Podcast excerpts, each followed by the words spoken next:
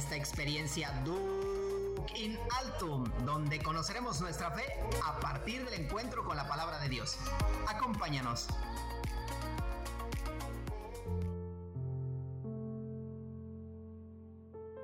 Señor, danos siempre de ese pan. Bienvenidos a esta sección de Lección Divina de tu programa favorito, Duc in Altum. Dispongamos nuestra mente y corazón para alimentarnos de la palabra de Dios. Comencemos. Nos ponemos en la presencia del Señor diciendo en el nombre del Padre, y del Hijo, y del Espíritu Santo. Amén.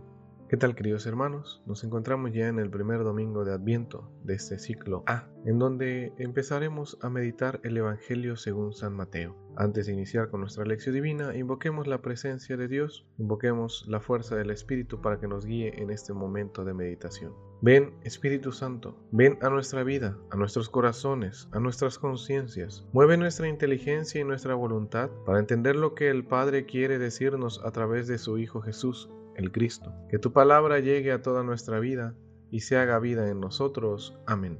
Iniciemos con el primer paso de la lección divina, que es la lectura. Tomaremos el Evangelio de Mateo en el capítulo 24, versículos del 37 al 44. Escuchemos con atención. En aquel tiempo, Jesús dijo a sus discípulos, Así como sucedió en tiempos de Noé, así también sucederá cuando venga el Hijo del Hombre. Antes del diluvio, la gente comía, bebía y se casaba, hasta el día en que Noé entró en el arca. Y cuando menos lo esperaban, sobrevino el diluvio y se los llevó a todos. Lo mismo sucederá cuando venga el Hijo del Hombre. Entonces, de dos hombres que estén en el campo, uno será llevado y otro será dejado. De dos mujeres que estén juntas moliendo trigo, una será tomada y la otra será dejada. Velen pues y estén preparados, porque no saben qué día va a venir su Señor. Tengan por cierto que si un padre de familia supiera a qué hora va a venir el ladrón, estaría vigilando y no dejaría que se le metiera por un boquete en su casa. También ustedes estén preparados, porque a la hora que menos lo piensan, vendrá el Hijo del Hombre. Palabra del Señor. Gloria a ti, Señor Jesús. Recuerden, queridos hermanos, que este primer momento de la lección es leer el texto y hacerle preguntas a él, es decir, subrayar aquellas cosas que nos llamen la atención, buscar algunos personajes, en dónde se encuentra Jesús. En estos momentos nos tomaremos el tiempo necesario para leer y releer el texto. Puedes pausar el podcast para que tú lentamente puedas leer desde tu Sagrada Escritura el texto que acabamos de proclamar. Pasemos ahora al momento de la meditación. Y para este momento, recuerden que es responder qué me quiere decir Dios a través de este texto. Es responder a la pregunta, ¿qué me dice Dios? Y para ello también voy a leer el siguiente comentario para que nos sirva para nuestra meditación. Queridos podcast escuchas, comencemos situándonos en nuestro tiempo litúrgico. Empezamos este domingo con el Adviento, el cual es un tiempo de preparación para la Navidad. Asimismo, es el comienzo de un año nuevo litúrgico, en el cual empezaremos a leer el Evangelio de Mateo.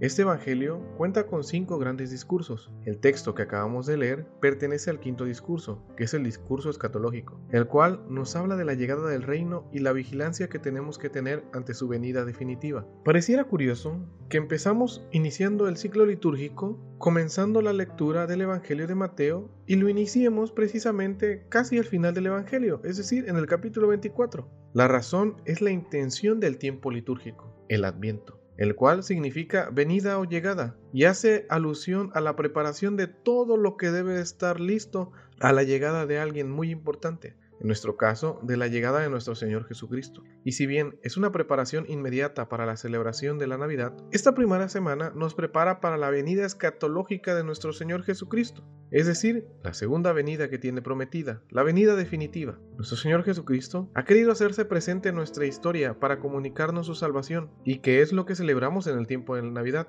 Sin embargo, también nos ha prometido que volverá, y como lo decimos en el credo, lo hará con gloria, para juzgar a vivos y muertos. Es por eso que escuchamos este pasaje evangélico de tinte apocalíptico, que hay que estar preparados para la llegada final del Hijo del Hombre. Este pasaje inicia con Jesús poniendo el ejemplo de lo que pasó en tiempos de Noé. Solo una familia supo darse cuenta de lo que se les venía encima. Los que no supieron estar atentos quedaron anegados por las aguas de la tremenda inundación. La comparación es, pues, una advertencia en Mateo. Este no formula una acusación encubierta, es decir, no es que reproche que hayan malas actitudes y perversiones en las personas a las que se dirige.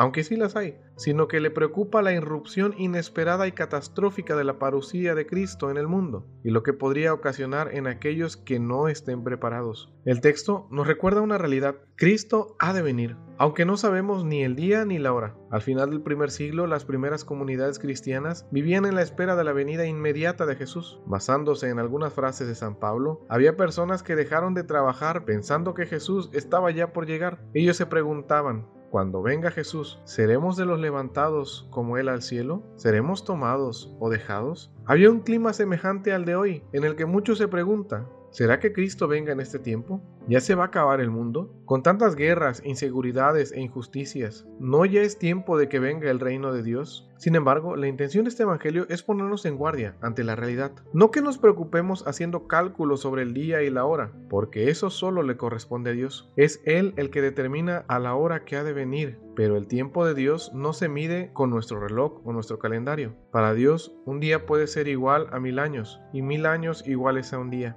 El tiempo de Dios, Kairos, es independiente de nuestro tiempo, Cronos. Es por eso que solo quien renuncia al conocimiento del día y de la hora, y contando en que cada momento con la intervención de Dios, sin pretender manipularla de ninguna forma, puede estar vigilante.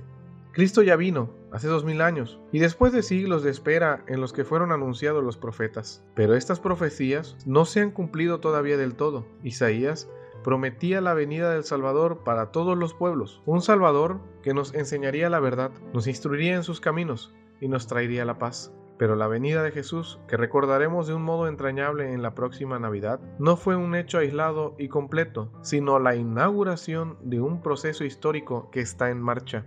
No estamos esperando un nacimiento que ya sucedió, ni creemos que esté próximo el fin del mundo. Lo que esperamos y trabajamos por conseguir es la venida de Dios a nuestras vidas. Hoy, este año, en la celebración litúrgica de la Navidad y en toda nuestra vida, lo que esperamos y trabajamos por conseguir es la venida de Dios a nuestras vidas hoy, este año, en la celebración litúrgica de la Navidad y en toda nuestra vida, con la mejora de nuestra existencia y de la sociedad. Así como en el pasado, la Navidad de Belén sigue estando presente en nuestra vida, también lo está ya el futuro. El reino que inauguró Jesús ya está aquí. A lo que nos invita Dios es a mantenernos despiertos y a saberlo descubrir y acoger en nuestro pequeño mundo, trabajando por un poco más de paz y de justicia y de esperanza a nuestro alrededor, dando testimonio en nuestra fe y en nuestro ambiente. Es así como podemos decir que vivimos vigilantes y atentos a Dios, ya que no sabemos ni el día ni la hora de nuestro encuentro con Él y sobre todo de nuestro encuentro final en la hora de nuestra muerte. Es fundamental que ninguno de estos momentos intermedios nos encuentre desprevenidos y distraídos en mil ocupaciones que no son importantes. A continuación, es momento de responder a las preguntas que te han surgido a través del texto y decirle a Dios qué me quieres decir. Para ello, te diré las siguientes preguntas. ¿Cómo interpreto la llegada del reino? ¿De manera fatalista? ¿O la espero con ánimo? ¿Cómo me estoy preparando para ella? ¿Estoy vigilante en mi oración?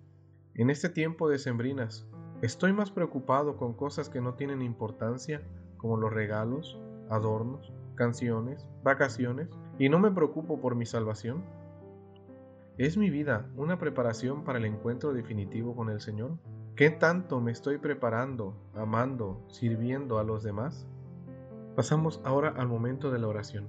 Y recordar que orar es hablar con el corazón, y la oración más pura es la que brota de él. Por eso, haz un momento de oración personal.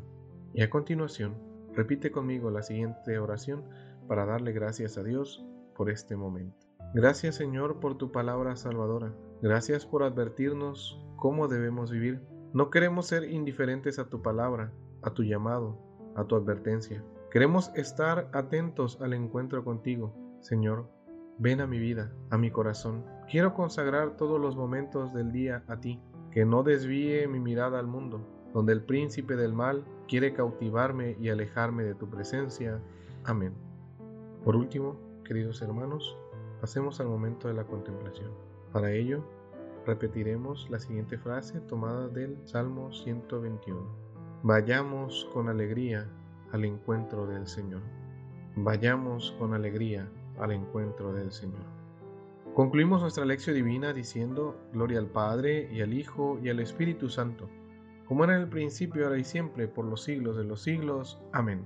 Gracias por acompañarnos en esta lección divina. Los esperamos en el siguiente episodio y recuerda, Laudetur Jesus Christus, alabado sea Jesucristo. Hasta la próxima.